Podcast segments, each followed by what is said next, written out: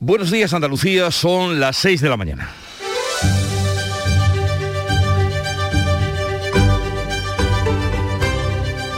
Despierta tu mente, descubre la realidad. En Canal Sur Radio, La mañana de Andalucía con Jesús Vigorra.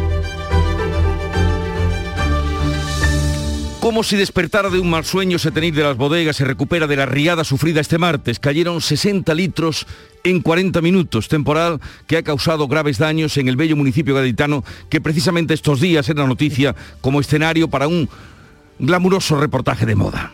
Bomberos, protección civil y policía han trabajado junto a los vecinos hasta bien entrada la noche para retirar los lodos y devolver la normalidad al pueblo. Mientras se sufrían las lluvias torrenciales en Setenil, la Junta de Andalucía daba luz verde a la ampliación del decreto de sequía que movilizará 141 millones de euros. La Junta invertirá 125 millones en regenerar aguas, en hacer sondeos, desaladoras y construcciones hidráulicas que garanticen el consumo. Medidas que se suman a bonificaciones para agricultores y ganaderos perjudicados. Y del campo al mar, porque este miércoles la flota pesquera suelta amarras y volverá a faenar. Pescadores y armadores están descontentos y dicen decepcionados por no haber encontrado la respuesta que esperaban del ministro de Agricultura y Pesca. Luis Planas ha ofrecido 68 millones en ayudas, exoneraciones de tasas y el aplazamiento de las cuotas a la seguridad social, ayudas que el sector ve insuficientes. En otro conflicto largo, laboral, como es el caso de la huelga de transportistas, la actividad por carretera se recupera. El 94% de los camioneros ya está trabajando. El paro se mantiene, cumple 17 días, pero el seguimiento es menor y muy desigual.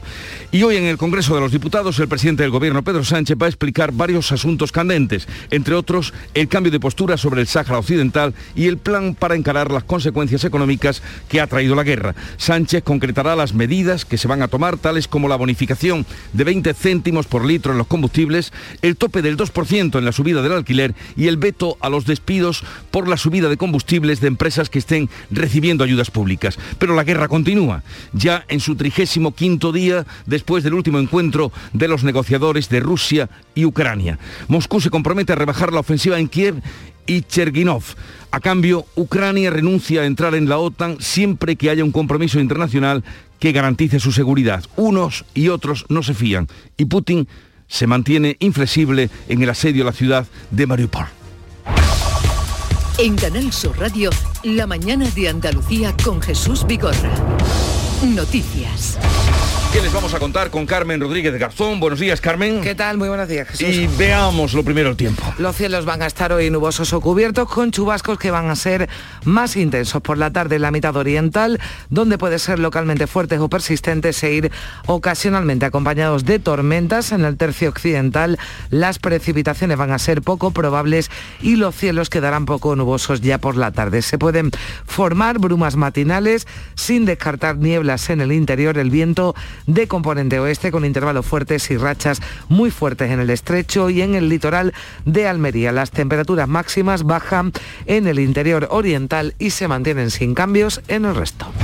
Y vamos a contarles que Setenir de las bodegas despierta de la pesadilla. Hoy será día para evaluar daños tras la tromba de agua caída este pasado martes que provocaba la crecida del río Trejo. La fuerza del agua arrastró vehículos y dejaba daños en varias eh, viviendas. Este era el sonido de un momento de esa fuerte tromba de agua que caía la pasada tarde en Setenil, una crecida que provocaba corrimiento de tierra. Varios vecinos tuvieron que ser rescatados en tan solo 40 minutos. Cayeron 60 litros de agua por metro cuadrado. Y arrastrado con todo.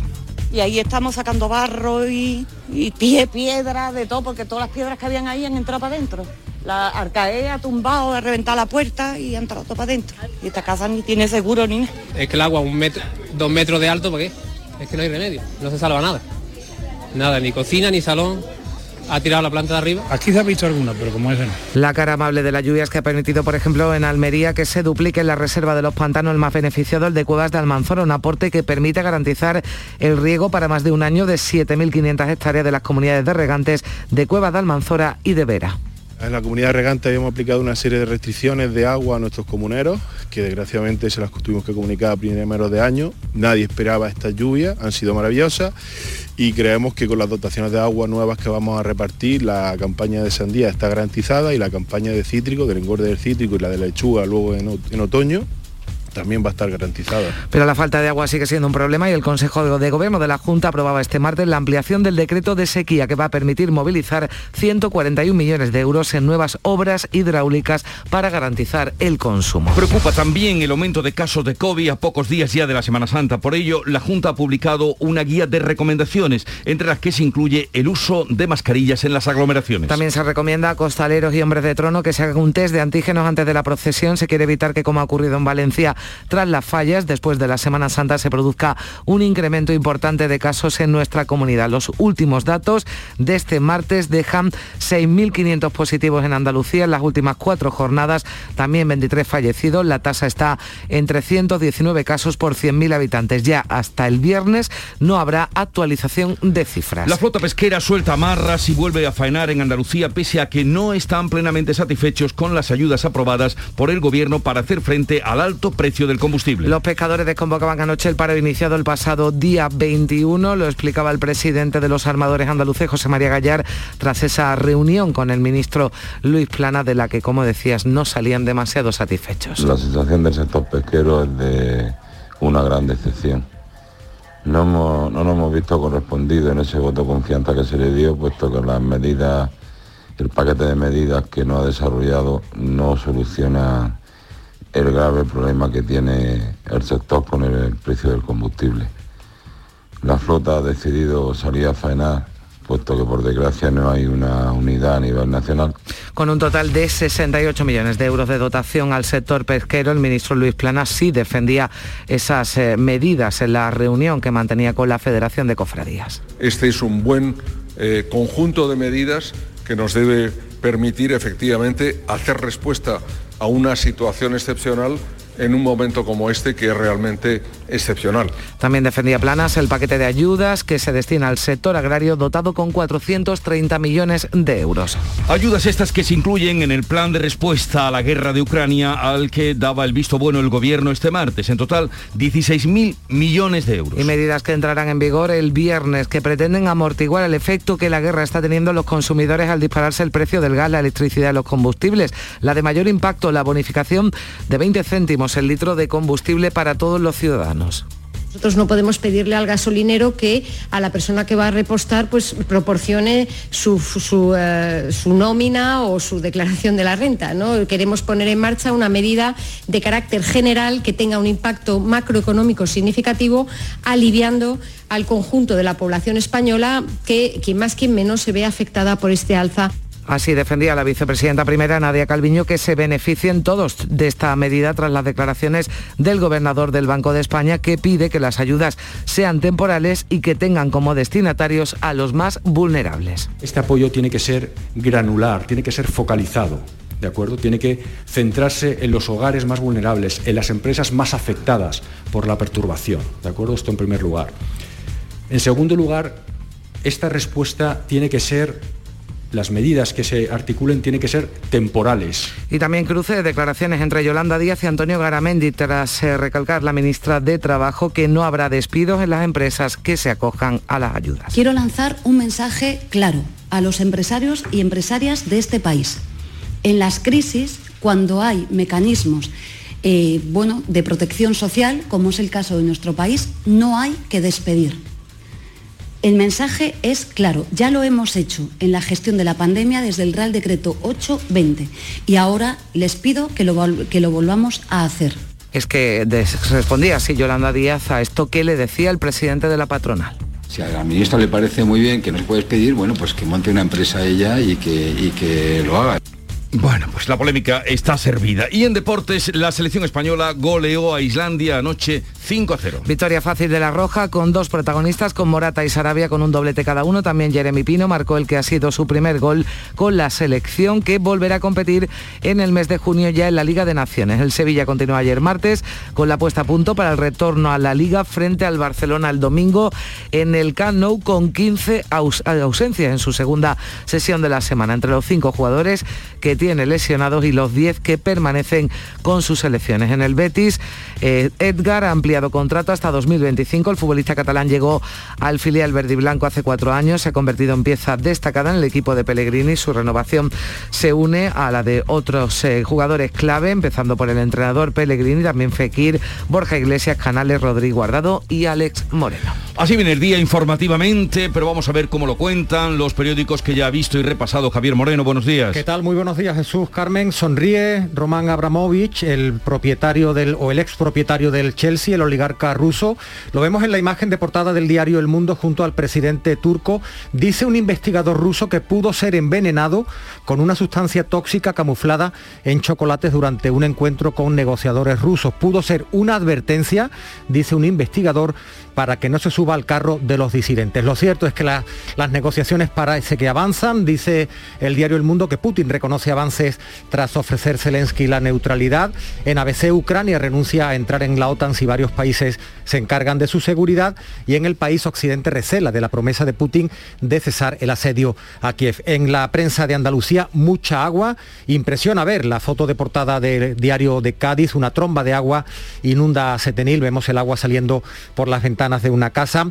Las consecuencias del temporal. En Málaga hoy, la huella del temporal, imagen de un chiringuito en la playa de la Malagueta Costas está a la espera de que amaine antes de evaluar el coste de pérdidas económicas. También en Ideal de Granada, el ayuntamiento de Almuñécar especialmente preocupado por cómo van a quedar las playas hacia la Semana Santa y de la ronda de mm, presencias ayer en el Parlamento de Andalucía. En Huelva Información, quien fuera director de la estación biológica de Doñana durante varios años, Miguel Delibes de Castro, asegura, dice Huelva Información, que la Unión Europea no permitirá la ampliación de los regadíos en Doñana. Pues vamos ahora a la agenda informativa para este día. Beatriz Almeida, buenos días. Buenos días, estaremos atentos al dato adelantado del IPC de marzo que vamos a conocer en un rato. Lleva tiempo disparado, está en el 7,6%. El gobernador del Banco de España ya ha avanzado que va a ser particularmente negativo con un repunte muy significativo. Esas han sido sus palabras. Además, Pedro Sánchez va a explicar hoy en el Congreso la nueva posición de España con respecto al Sáhara Occidental. Hay convocado una concentración de protesta en las inmediaciones y los convocantes entregarán firmas en contra de este cambio político. El pleno va a ser largo, el presidente va a desgranar el plan para encarar las consecuencias de la guerra. La Unión Europea y Estados Unidos inician hoy un diálogo de alto nivel sobre Rusia y veremos si el repliegue de tropas anunciado se materializa o si es un mero cambio de fichas como recelan Estados Unidos y la propia Ucrania. Hoy, además, es la entrega de los premios Andalucía de Periodismo. Entre los premiados está María Teresa Campos en la nueva modalidad a la trayectoria profesional. El presidente de la Junta va a presidir el acto. Y otro paso hacia la normalidad, después de dos años sin romería del Rocío, en Almonte. Hoy, la consejera de Agricultura Carmen, Carmen Crespo presenta las actuaciones de su departamento en el Plan Romero 2022. Un signo más de normalidad y o que volvemos a la normalidad. Charo Padilla, la normalidad que cada mañana tú a las 5 estés dando los buenos días al Club de los Primeros. ¿Qué has encontrado hoy? Buenos días. Mira, la, fallo técnico por todos lados porque hoy, mira, tenemos un día. ¿Por el agua? Hemos tenido un día, no hemos Los podido... duendes, los duendes hoy están que no pero veamos. no pasa nada, porque a pesar de eso, ¿eh? de que los WhatsApp no entraban, han entrado las llamadas, ¿eh? después de, eh, en fin, de solucionar el problema, que no ha sido fácil. Y hemos podido hablar con un vecino de Setenil de las bodegas que eh, nos ha contado todo lo que ocurrió ayer, eh, es un panadero que ahora mismo está trabajando, en fin. Eh, y, y cómo el, el pueblo entero se unió. Pero como tú sabes que nuestros oyentes tienen mm, ojos por todos lados, sí tengo que advertir que hay un accidente, dirección Cádiz, ah, antes del cruce del polígono de la isla, antes de la salida del polígono de la isla, eh, eh, hay un accidente entre un coche y un camión de cisterna de gasoil y está ocupado los dos carriles. O sea que nuestros oyentes siempre nos informan puntualmente de todo lo que ocurre en las carreteras de Andalucía. Están al tanto y ustedes del Club de los Primeros. Gracias, Charo, que tengas un buen día. Hasta mañana. Y un poco de música ponemos ahora que nos llega desde Canal Fiesta Radio.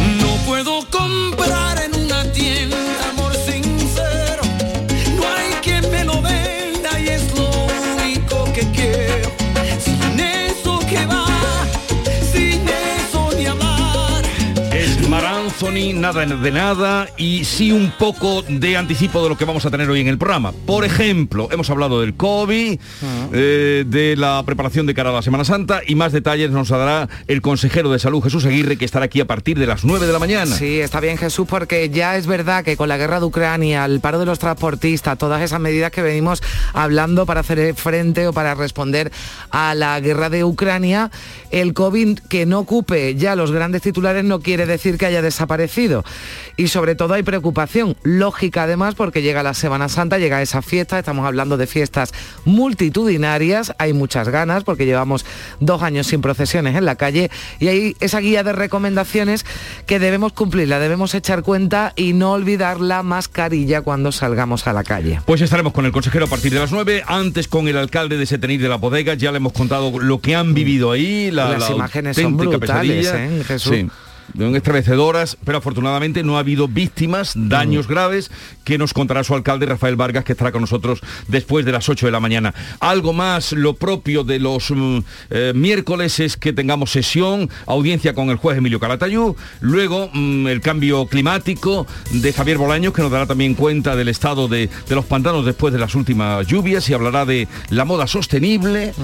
Y eh, estará con nosotros también Pipo Romero presentando, es un guitarrista que presenta su disco Ikigai, que está sonando ya, y terminaremos, como cada miércoles, con un ratito eh, siempre feliz. Siempre con- feliz, divertido y que nos saque una sonrisa, por favor. me Con el comandante Luis Lara, así terminaremos el programa, al que quedan invitados desde ahora y hasta las 12 del mediodía.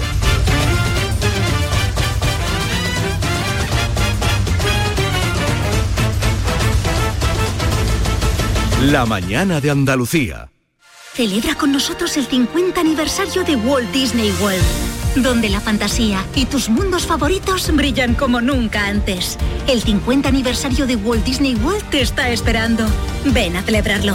Reserva ahora en Viajes El Corte Inglés. Viaje con vuelo directo desde Madrid, siete noches y cuatro días de entradas a Walt Disney World en Orlando desde 1.617 euros por persona. Consulta condiciones, plazas limitadas. En Vitaldent, este mes, 15% de descuento en tu tratamiento dental. Porque sabemos que tu sonrisa no tiene precio. ¿Cuál? ¿Mi sonrisa? ¿Será la mía? Oye, ¿y la mía? Claro, la vuestra y la de todos. Hacer sonreír a los demás no cuesta tanto. Pide cita en el 900 101 001 y ven a Vitaldent. La mañana de Andalucía con Carmen Rodríguez Garzón. Canal Sur Radio. Son las 6 y 18 minutos de la mañana. Ya saben que desde esta semana la Junta solo informa martes y viernes sobre la situación de la pandemia en Andalucía. La actualización que hacía la Consejería de Salud en el día de ayer de las últimas cuatro jornadas hablaba de 6.568 nuevos positivos, 23 muertos por COVID. Con estos datos, la tasa de incidencia acumulada está en nuestra comunidad entre 119 casos y medio por cada 100.000 habitantes. Es son nueve puntos y medio más respecto al pasado viernes. El número de pacientes ingresados ha bajado, esa es una buena noticia, son 551 las personas hospitalizadas en Andalucía por COVID, 57 de ellas están en cuidados intensivos. El Ministerio de Sanidad, que también informa solo dos días a la semana, notificaba este martes 56.600 nuevos casos, 714 fallecidos en toda España. La incidencia acumulada sube ligeramente a 466 casos por cada 100.000 habitantes. Nos acercamos de nuevo a ese riesgo alto que en 500 casos por 100.000. Y todo esto a 10 días del inicio de la Semana Santa. El gobierno andaluz ha recomendado prudencia, también extender el uso de la mascarilla para disfrutar de las procesiones sin sobresaltos. Han editado desde la Junta una guía para evitar esos nuevos repuntes, una guía que recomienda usar más las mascarillas, especialmente en las aglomeraciones, también en los desplazamientos, hasta los lugares donde transcurren las procesiones. A costaleros, cargadores y hombres de trono les invita a comprobar con un autotest que están libres de COVID, también usar hidrogeles con frecuencia, ventilar el interior de los pasos y, por supuesto, no compartir bebidas. El consejero de la presidencia asegura que la prudencia es fundamental ahora que crecen los contagios. Elías Bendodo. En espacios cerrados, seguro. En espacios abiertos, cuando haya aglomeración de personas, se recomienda el uso de la mascarilla porque estamos viendo en las últimas fechas un crecimiento exponencial del índice de incidencia acumulada y del índice de contagios. Los ciudadanos entienden esa recomendación de ponerse la mascarilla en las aglomeraciones para evitar una nueva ola de contagios tras la Semana Santa. No, yo me la voy a poner de todas formas. Porque va a haber mucha gente y de ahí pues ya puede pasar algo. Hombre, en las aglomeraciones a lo mejor sí, pero vamos, obligatorias no. Más difícil será que la utilicen los costaleros, lo explicaba Antonio Sánchez, el diputado mayor de la Hermandad de San Bernardo de Sevilla, que sí habla de que van a realizar un gasto adicional para hacer test de antígenos antes de procesionar y así evitar contagios. Es un gasto adicional pero no es algo que realmente tú puedas ver como algo muy significativo dentro de los gastos que conlleva una, una salida procesional. Pues mientras se pide a los ciudadanos, a los eh, costaleros, a los participantes en las procesiones que usen la mascarilla en la medida de lo posible, se abre otro debate. Madrid insiste en abrir ese debate sobre la eliminación del uso de mascarilla en interiores con la mejoría, dice el consejero de Sanidad, Enrique Ruiz Escudero, de la situación epidemiológica y asistencial de la pandemia. La estrategia de Madrid pasa por la protección de los más vulnerables y así defienden que se mantenga el uso de la mascarilla, pero solo en el transporte público o en centros sanitarios. En febrero, recordemos, se aprobó que ya no fuera obligatorio llevar la mascarilla en el exterior y parece que el 6 de abril, el miércoles de la semana que viene, podría ser la fecha para que se decida acabar con ellas también en sitios cerrados. Ese día en Toledo se va a celebrar el Consejo Interterritorial de Salud y se prevé que aborde esa nueva reglamentación para el uso de las mascarillas. Sobre esto, la ministra de Sanidad, Carolina Darias, que en varias ocasiones en las últimas semanas ha dicho que llegaría pronto el fin de mascarillas en interiores, decía este martes que para cualquier decisión siempre se tendrá en cuenta la opinión de los expertos. Prefiere ir paso a paso. Será cuando las personas expertas que nos asesoran también lo propongan. Vamos a ir paso a paso, tomando medidas desde la prudencia desde la progresividad y desde la gradualidad. Pero paso a paso quiere decir cuestión de días o de semanas. Paso a paso quiere decir step by step. Bueno, pues eso es lo que decía la ministra de Sanidad. También hoy vamos a estar eh, muy pendientes de ese tenil de las bodegas en Cádiz, donde se hace recuento de los daños causados por la tormenta que la pasada tarde, la fuerte tormenta que descargaba lluvia torrencial en la Sierra Gaditana, la crecida del río Trejo provocaba el corrimiento de Varios vecinos tuvieron que ser rescatados. El agua bajaba con fuerza en Setenil como un río, arrastrando vehículos, dañando casas y es que en tan solo 40 minutos cayeron 60 litros por metro cuadrado. El responsable de la unidad de emergencia del Servicio de Protección de Ronda, Daniel Cordero, calificaba en Canal Sur de sorprendente lo ocurrido en Setenil, donde se han visto afectadas una treintena de casas por el agua, pero afortunadamente no ha habido daños personales. Ha sido sorprendente más que nada porque no nos lo esperábamos. Siempre hay que estar atentos a fuentes oficiales para irse enterando bien de la situación, de lo que va a ir ocurriendo. Y en principio no, esto no nos lo esperábamos ninguno. Los vecinos veían asombrados cómo se desplazaban los vehículos estacionados calles abajo debido a la fuerza del agua que alcanzó una altura de 15 centímetros. El centro de Setenil quedaba impracticable. Su alcalde Rafael Vargas calificaba de desastrosa la situación. Aquí hay una avalancha gigantesca de agua y los daños son cuantiosos y impresionantes. La verdad que, que los servicios de emergencia no sabemos, no saben por dónde van a meter mano porque está, han reventado casas, hay familias que, que bueno que prácticamente lo han perdido todo y, y estamos ahora mismo valorando los daños. En la peor cara de este temporal, de estas eh, lluvias, la mejor en la reserva de agua en la cuenca mediterránea andaluza, que ha crecido un 13% en solo 15 días. Gracias a esas lluvias caídas, ha pasado de estar al 29% de su capacidad el pasado 15 de marzo a superar el 42% en el, último, en el último informe del Gobierno que se presentaba este martes. Es la cuenca, la mediterránea, la que más crece. En este momento almacena casi 500 hectómetros cúbicos, cuando su capacidad total es de 1.174. La cuenca del Guadalquivir la más grande de Andalucía, apenas experimenta variación, solo ha subido un punto hasta el 30% de su capacidad.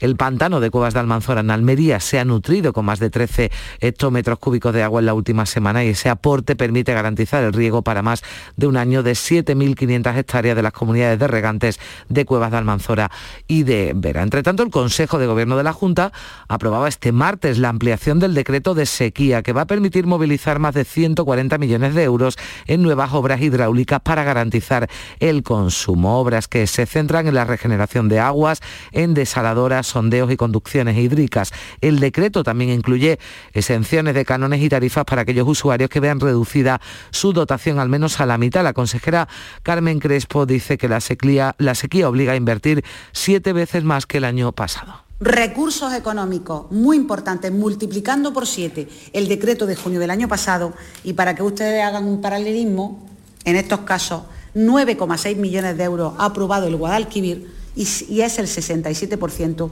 de Andalucía. En Andalucía, la flota pesquera desconvocaba anoche el paro iniciado el pasado día 21. Saldrán a faenar a pesar de que consideran insuficientes el paquete de medidas que ha aprobado este martes el Gobierno para limitar el impacto del coste del gasóleo. 68 millones de euros se dota al sector pesquero. Lo defendía Luis Planas. También ese paquete de ayudas para el sector agrario, 430 millones. 169 para el sector lácteo, el resto para el sector agrario y ganadero. De ese dinero, 60 4 millones y medio los aporta la Unión Europea. El objetivo es que el sector pueda recuperar su nivel de competitividad y ofrezca una respuesta ante los incrementos de costes. Se ha reunido con Asaja, con COA, con UPA, con las cooperativas agroalimentarias y Planas ha calificado como muy potente ese programa, además de responder a sectores muy afectados como el de la leche. Es un paquete que es un elemento fundamental de respuesta para conseguir que en estas condiciones el sector pueda salir adelante.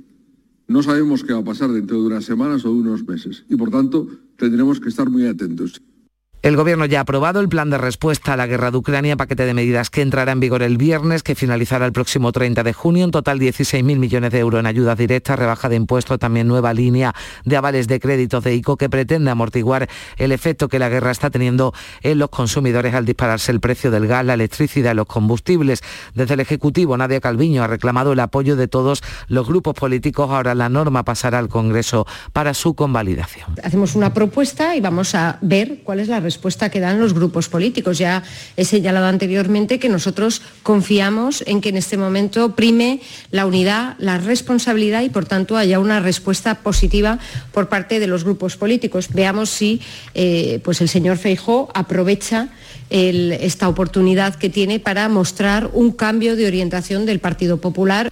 Plan de choque que llega tarde, que es incompleto según el gobierno andaluz. El portavoz acusa a Pedro Sánchez de escudarse en la guerra de Ucrania para justificar la subida de precios que dice Elias Bendodo lleva ya un año al alza. La solución pasa por la bajada de impuestos. La realidad es que hoy en día cualquier ciudadano que eche gasolina o pague la factura de la luz sigue recibiendo los mismos sablazos, los mismos.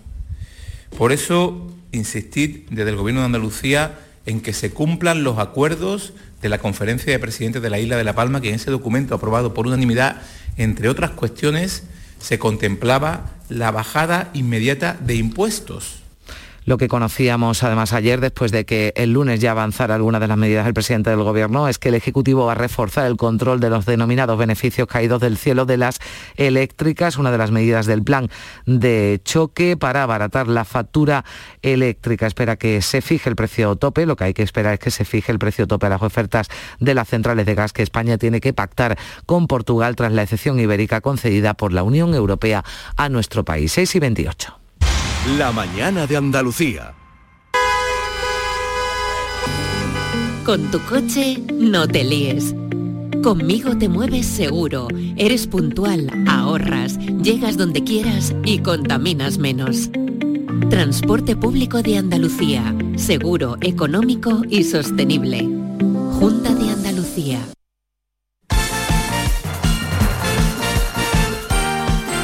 6 y casi 29 minutos, vamos ya con un avance de la información del deporte. Antonio Camaño, buenos días. Hola, ¿qué tal? Muy buenas. El Sevilla continúa con la puesta a punto para el partido ante el Barcelona, el retorno a la Liga el próximo domingo en el estadio del conjunto azulgrana, con 15 ausencias en su segunda sesión de la semana. Entre los cinco jugadores que tiene lesionados y los 10 que permanece con sus selecciones, muchos problemas eh, tiene Jure Lopetegui para trabajar con la totalidad del grupo. Y el defensa del Betis, Edgar, ha ampliado contrato hasta el año 2025. El futbolista catalán llegó al filial verde y blanco hace cuatro temporadas sí se ha convertido en pieza destacada en el equipo de Pellegrini. Edgar se suma así a las renovaciones de Fekir, de Borja Iglesias, de Canales, de Rodri Guardado, Alex Moreno y alguna renovación más en la que se está trabajando. El jugador se mostraba así de feliz en las redes sociales de su equipo. Es una renovación que tenía muchas ganas de, de poder eh, consolidar, de poder hacer, de estar más años aquí, estoy muy a gusto en el club, muy a gusto en la ciudad y, bueno, muy contento con la confianza que me ha transmitido también el, club y, con ganas de seguir. Y en el Málaga continúan las malas noticias porque Jairo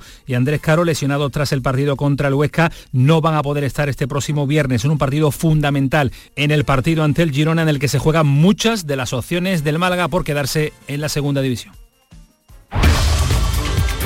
La mañana de Andalucía con Jesús Bigorra. Noticias.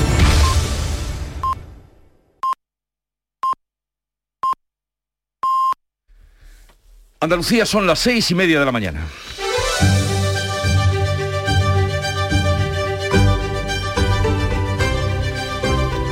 Y a esta hora habitualmente les damos cuenta de la actualidad del día, resumida en titulares, con Carmen Rodríguez Garzón.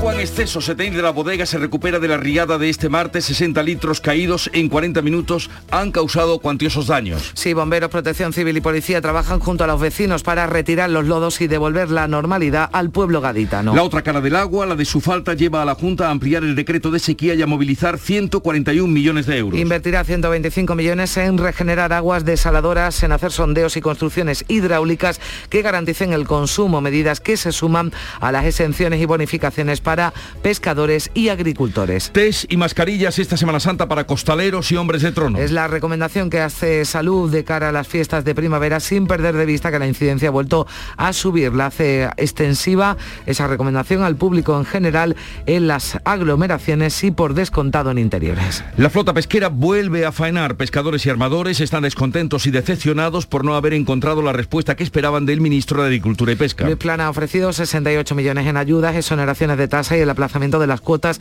a la seguridad social, medidas que no convencen al sector que las ve insuficientes. El transporte por carretera se recupera, el 94% de los camioneros están trabajando. El paro se mantiene, cumple 17 días, pero el seguimiento es menor y desigual. En Cádiz una nueva marcha lenta ha colapsado el tráfico rodado este pasado martes. Pedro Sánchez va a explicar hoy en el Congreso el cambio de postura sobre el Sáhara Occidental y el plan para encarar las consecuencias económicas de la guerra. El presidente desgranará las medidas, la bonificación de 20 céntimos por litro los combustibles, el tope de 2% a la subida del alquiler y también el veto a los despidos por la crisis energética si la empresa recibe ayudas públicas. Moscú se compromete a rebajar la ofensiva en Kiev y Chernigov. A cambio, Ucrania renuncia a entrar en la OTAN siempre que haya un compromiso internacional que garantice su seguridad. Es el resultado de la quinta ronda de conversaciones entre las partes. Putin se mantiene inflexible en el asedio a la ciudad de Mariupol.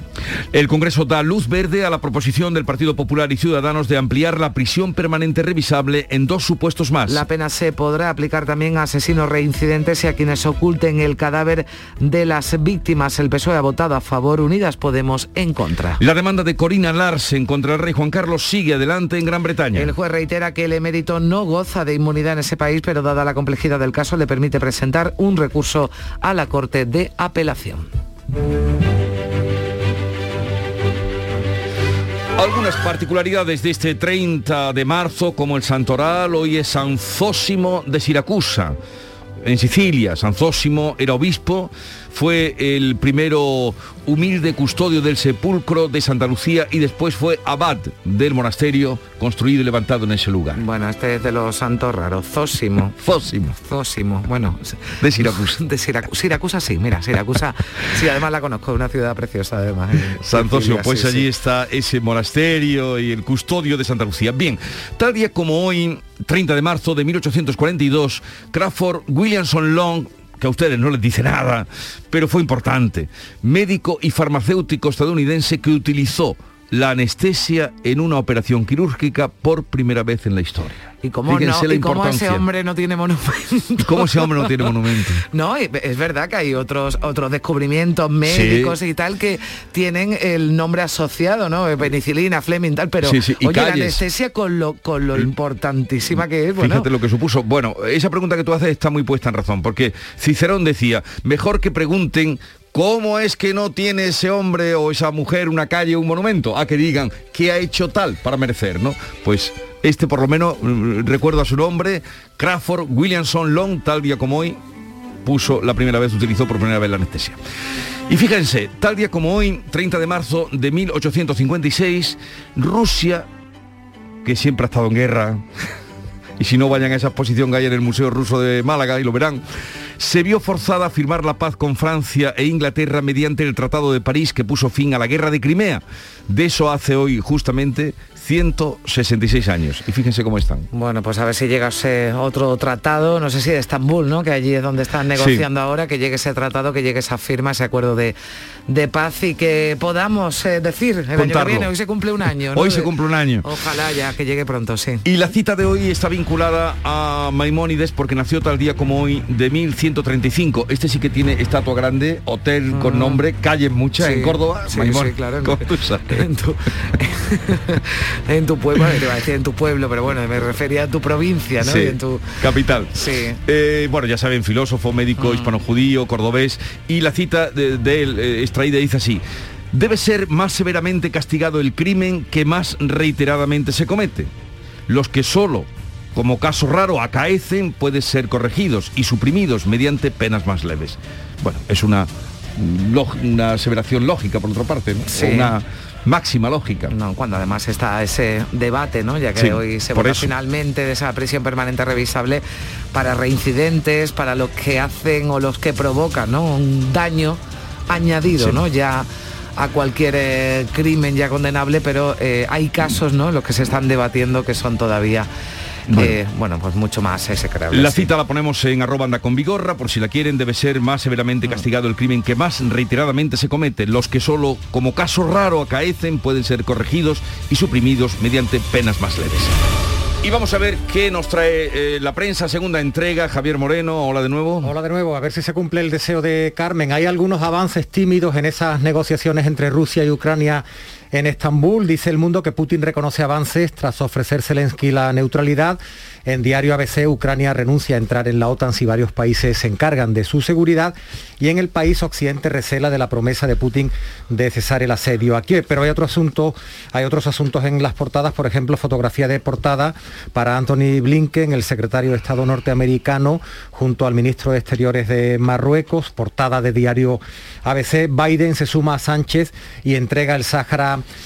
a Marruecos. Asuntos también domésticos en el diario El Mundo. La nueva ESO, la enseñanza secundaria obligatoria, excluye la conquista de América e incorpora el animalismo. Y este otro titular, cientos de gasolineras suben el precio más de 5 céntimos tras la bonificación de Sánchez. En la prensa de Andalucía, ya lo decíamos en el avance a las 6, mucha agua. Vemos que se ha llevado muchos metros de playa en las costas de Málaga, en Granada. En Málaga hoy dice que la huella del temporal, una imagen de un chiringuito en la playa de la Malagueta, Costas, está a la espera de que amaine antes de evaluar el coste de pérdidas económicas. Y el titular de apertura de este rotativo de Málaga hoy, el transporte de mercancías da los primeros signos de recuperación. En los supermercados el desabastecimiento de productos frescos es estos días ya menor que en las semanas previas. En Ideal de Granada el aceite de oliva se dispara, aunque las ventas caen a la mitad durante la huelga. Ha llegado hasta los 3,80 euros por litro frente al euro y medio al que cotizaba antes de la pandemia.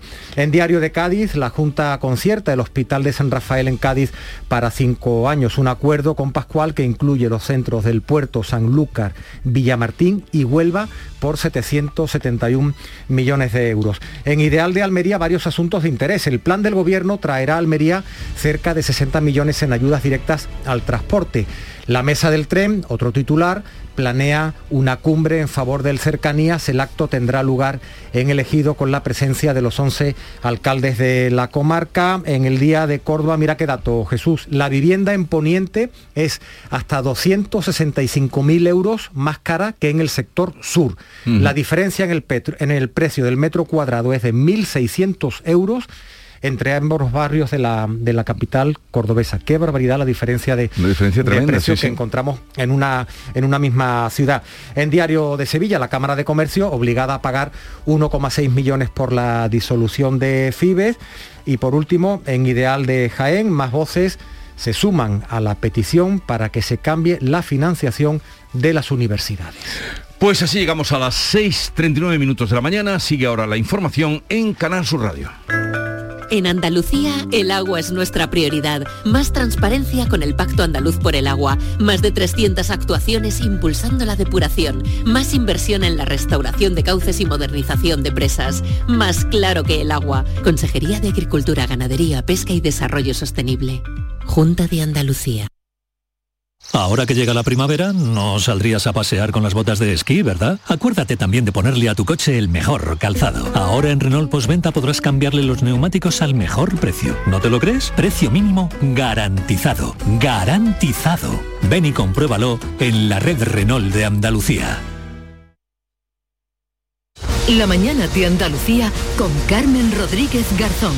Canal Sur Radio. 7 menos 20 de la mañana, el paro del transporte por carretera está prácticamente desactivado. De los 31.000 autónomos del transporte en Andalucía, 30.000 ya están trabajando con sus camiones o furgonetas, es la estimación que realizaba aquí en Canal Sur Radio este pasado martes el presidente de ATA, Lorenzo Amor. Yo creo que lo significativo es que ayer el transporte circuló con España, por España con total normalidad. Ahora bien, lo que sí hay que tener eh, claro que la cadena de suministro volverá a una absoluta normalidad a final de semana. Hay mucho que transportar todavía. Desde la Plataforma Nacional Convocante de los Paros, su presidente Manuel Hernández dice que no hay ningún motivo para parar la huelga porque en los acuerdos que ha aprobado el Gobierno no se refleja la mejora en las condiciones laborales de los camioneros, que es su principal reivindicación. ¿De qué cabeza cabe que los propios contratistas pues sean los que firmen los acuerdos de lo que finalmente nosotros tenemos que desarrollar en trabajo?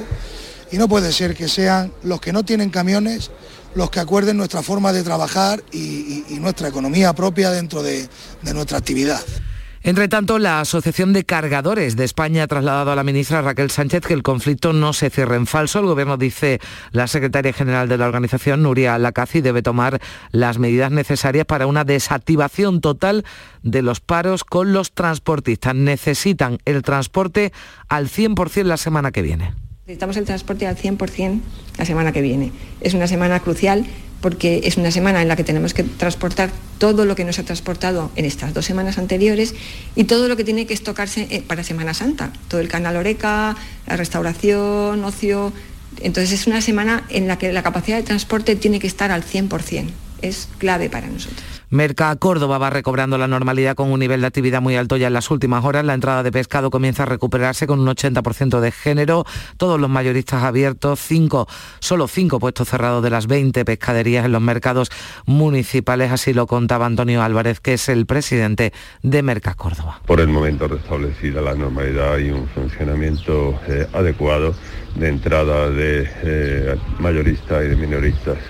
En Cádiz los transportistas marchaban este martes en caravana lenta por la bahía provocando importantes problemas de tráfico en la capital. La subdelegación del Gobierno continúa escoltando a los camiones que los solicitan y también siguen las investigaciones en relación a los incidentes ocurridos estos días por el conflicto y en las últimas horas se han pinchado neumáticos de camiones, se ha inutilizado también una cabeza tractora. De ello hablaba el subdelegado del Gobierno José Pacheco. Detenciones eh, como tales no, o sea, de las identificaciones, bueno, pues se les llama a declarar a algunos, que sí que se, pero después puesta en libertad y ya se ponen a disposición judicial. Y después hay otras causas que están ahora mismo en investigación. Se están estudiando pues cámaras de vídeo que han grabado a, a lo mejor a personas pues en actitudes violentas contra los camioneros que sí querían trabajar y las empresas auxiliares del puerto de Algeciras han decidido volver al trabajo pese a que continúa el paro del transporte. Aseguran que ninguna de las empresas de la bahía ha secundado este paro que sí les está generando muchas pérdidas económicas, pérdidas que se acumulan a día de hoy antes de llegar a medidas más drásticas como despidos o cierre de empresas. Han vuelto a la actividad, pero contaba el presidente de la Asociación de Empresas Auxiliares del Puerto, Manuel Piedra, con mucho temor con cierto temor por, lo que pueda ocurrir. De hecho, ya ha habido una serie de, contramedidas por parte de los piquetes, pues incluso intentando eh, meterle fuego literalmente a camiones y bueno, pues seguimos eh, confiando en que las fuerzas y los cuerpos de seguridad del Estado pues hagan su labor para que podamos seguir eh, trabajando. Y entramos ya en el día 35 de la guerra de Ucrania. Las tropas rusas han comenzado a retirarse de los alrededores de Kiev y de la castigada ciudad de Chernigov. No es un alto el fuego. En lugares cercanos a la capital y en Yarkov las explosiones han continuado durante la noche. Las negociaciones de este martes, entre tanto en Estambul, han abierto las eh, vías, la esperanza para una posible resolución. Es lo que decía el viceministro de Defensa ruso Alexander Formin. Con el fin de incrementar la confianza mutua y crear las condiciones necesarias para proseguir las negociaciones y firmar un acuerdo, el Ministerio de Defensa de Rusia ha decidido reducir de manera drástica la actividad militar en torno a Kiev y Chernigov. Rusia accede a desescalar y Ucrania acepta ser un país neutral y no entrar en la OTAN a cambio de la seguridad de 10 países garantes que respondan en caso de ser atacada. Moscú no se opone ya a que el país entre en la Unión Europea. El presidente Zelensky, no obstante, desconfía de las intenciones del Kremlin, aunque ve positivo el último paso. Sí, las señales son positivas, pero estas señales no silencian las explosiones ni los proyectiles rusos. No vemos motivos para confiar en el país que sigue luchando para destruirnos. Es la misma tesis de Estados Unidos, así lo expresaba anoche el portavoz del Pentágono, John Kirby. Creemos que se trata de una reubicación de tropas y no de un repliegue real. Debemos prepararnos para ver una gran ofensiva contra otras zonas de Ucrania. Esto, desde luego, no significa que hayan terminado las amenazas para Kiev. Y ya hay 4.000 niños ucranianos escolarizados en nuestro país. De ellos van a hablar, de ellos van a hablar hoy el Gobierno y las comunidades autónomas en la conferencia sectorial de educación que se va a centrar en las necesidades que tienen estos niños que han huido de la guerra. En total, el Gobierno prevé que unos 100.000 niños ucranianos sean escolarizados en España, aunque se trata de una estimación realizada sobre los 3 millones, las 3 millones 300.000 personas que han abandonado Ucrania según la Oficina Internacional de Migraciones. De vuelta a España, Unidas Podemos ha cambiado a última hora, va a votar en contra de la prisión permanente revisable para los asesinos que oculten el cadáver de sus víctimas en una iniciativa del PP de Ciudadanos y Coalición Canaria que va a salir adelante con el apoyo del PSOE. La diputada del PP Macarena Montesinos era la que defendía así la iniciativa en el Congreso. Es el momento de actuar y cambiar el Código Penal para que los jueces y tribunales puedan dar la respuesta penal suficiente ante casos como los de Marta del Castillo, Diana Kerr y Marta Calvo. Y en el Parlamento andaluz de lo que se hablaba este pasado martes era de Doñana, de la proposición de ley para regular los regadíos en su entorno y que ha generado posturas enfrentadas. También el recelo de Europa que anuncia sanciones. Entre la veintena de comparecientes este martes estaba el presidente de la plataforma en defensa de los regadíos de Doñana, Romualdo Macías, que defiende la legalización de las hectáreas que se quedaron sin su calificación de regadío cuando se aprobó el denominado plan de la fresa en 2014 y se queda fuera y se ha quedado un sinsentido, un sinsentido total que no se entiende y que en muchos casos pues somos agricultores pequeños y que esto está eh, llevando eh, completamente a la, a la desesperación a muchos agricultores y en contra la plataforma denominada Salvemos Doñana, que integra unas 15 organizaciones ecologistas, también partidos de izquierda, que han pedido la retirada de la proposición de ley que aseguran lleva a los agricultores a un callejón sin salida y pone en peligro, denuncia uno de sus integrantes, Carlos Molina, la biodiversidad del espacio natural. Este año tenemos no más de 10.000 ánsares comunes cuando las cifras habituales hablamos de 40 o 50.000.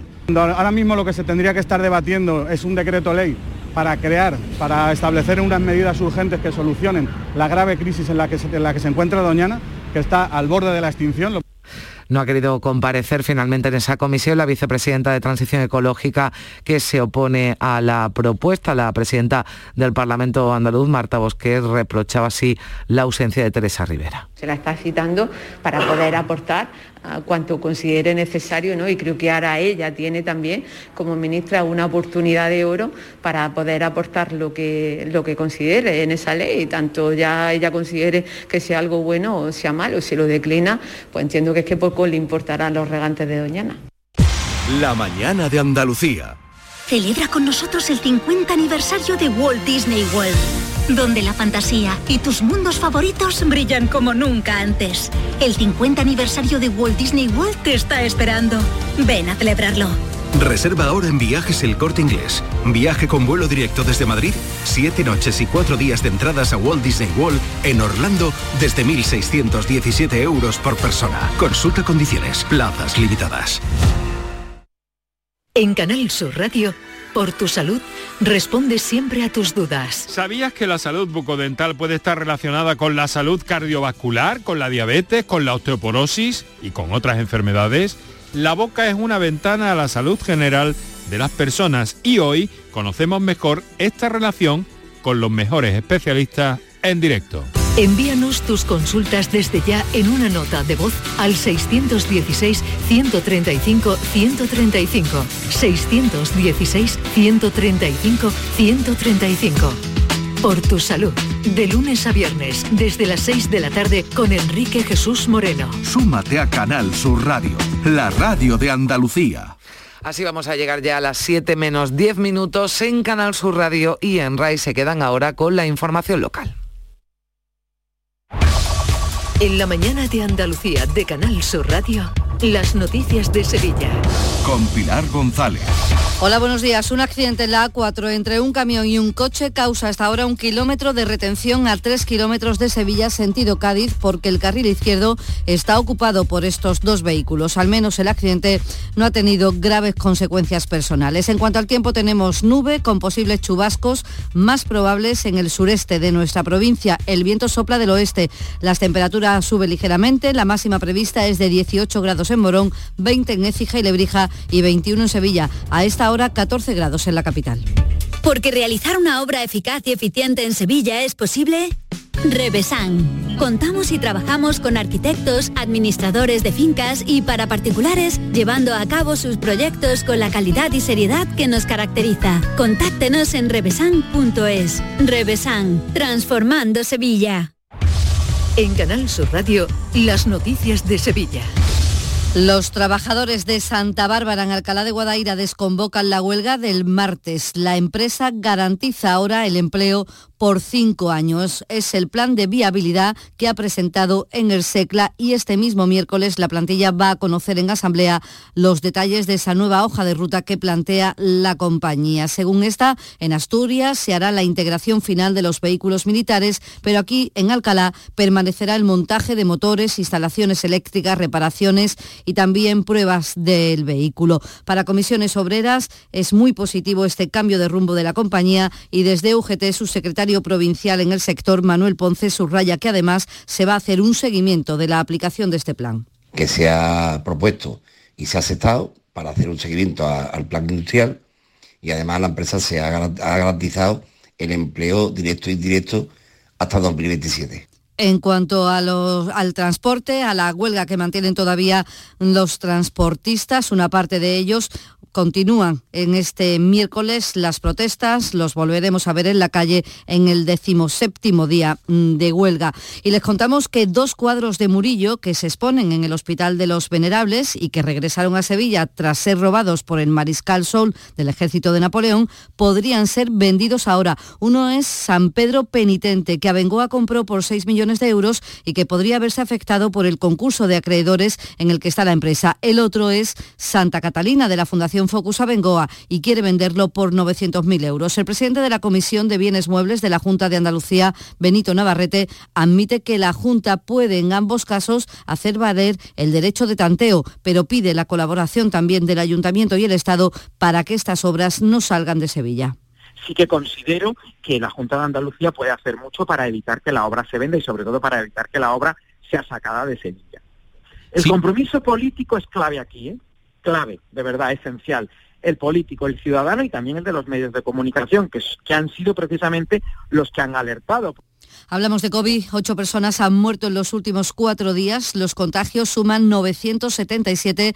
La tasa sube, por tanto, 11 puntos desde el viernes y vuelve a superar los 200 casos por 100.000. En concreto, tenemos 209. La Junta de Andalucía, como saben, ha publicado las recomendaciones para la Semana Santa. Los costaleros tendrían que hacerse un autotest de diagnóstico 24 horas antes de meterse bajo el paso, que se recomienda ventilar con frecuencia. Mascarillas en el interior y fuera cuando haya aglomeración a los ayuntamientos se les pide que incrementen la frecuencia de los transportes públicos y a los músicos se les aconseja mascarilla siempre que puedan. A los mayores de 60 años se les pide que utilicen la mascarilla FPP2. Y en la calle, opiniones con mi mascarilla y, nada más. Yo creo que hay que salir ya un poquito y... Sí, sí, mucha preocupación, porque todo esto está subiendo y entonces se ha demostrado que en Valencia, con después de la falla, ha aumentado. Yo creo que no me la voy a poner.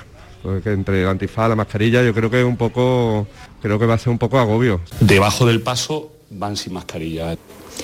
Y añadimos que el director del llamador de Canal Sur Radio, Fran López de Paz, ha sido reconocido con el premio de periodismo Fernando Carrasco, un galardón que otorga el Consejo de Hermandades de Sevilla.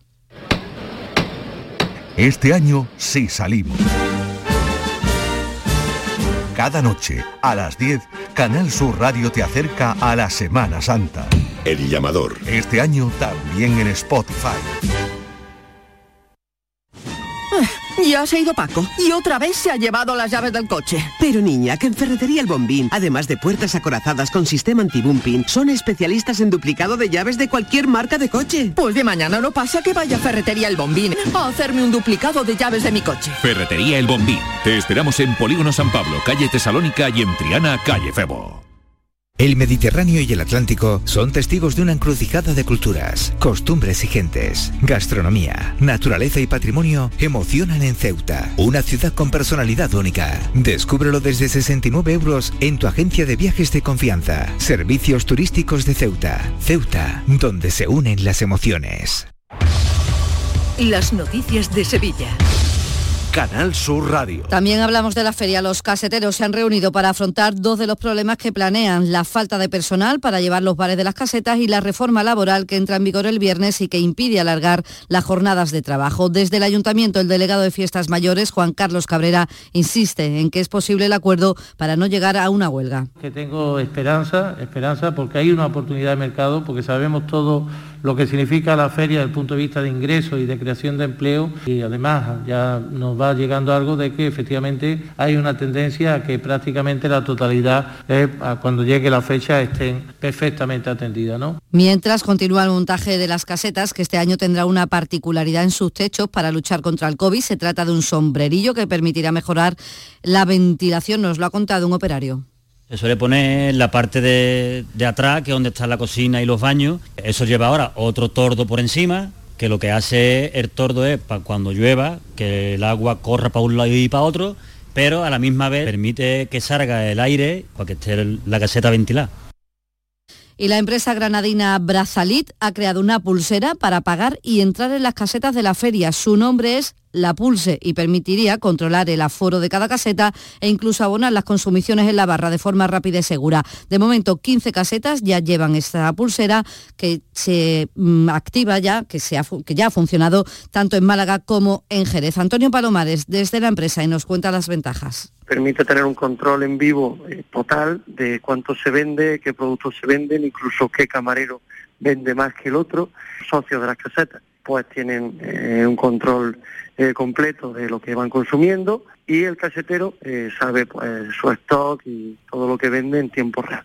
Y más asuntos. El alcalde de Sevilla espera que la Junta de Andalucía aclare cuanto antes su propuesta de financiación para el tramo norte de la línea 3 de metro. Antonio Muñoz teme que el gobierno andaluz condicione las obras a la participación de la iniciativa privada y espera que se celebre cuanto antes una reunión para abordar el asunto. Yo no quiero ni pensar que ahora vaya a haber dudas con respecto a la financiación autonómica no es lo manifestado hasta, hasta el momento por parte de la consejera y sin lugar a duda lo que sí le puedo decir es que Sevilla no va a ser menos que Málaga o Granada en cuanto a la financiación en este caso autonómica, de esas infraestructuras de transporte. La Universidad de Sevilla comenzará en julio las obras para la restauración de las cubiertas y cúpula de la Iglesia de la Anunciación en la calle La Araña, en el centro. Tardarán 15 meses y se van a invertir 1.200.000 euros. Se trata de evitar la entrada de agua a través de los muros. Y el presidente de la Asociación Sevillana Alzheimer, Antonio Monroy, recomienda a los familiares cuidadores que se formen para tener unas mínimas precauciones, consejos básicos que nos da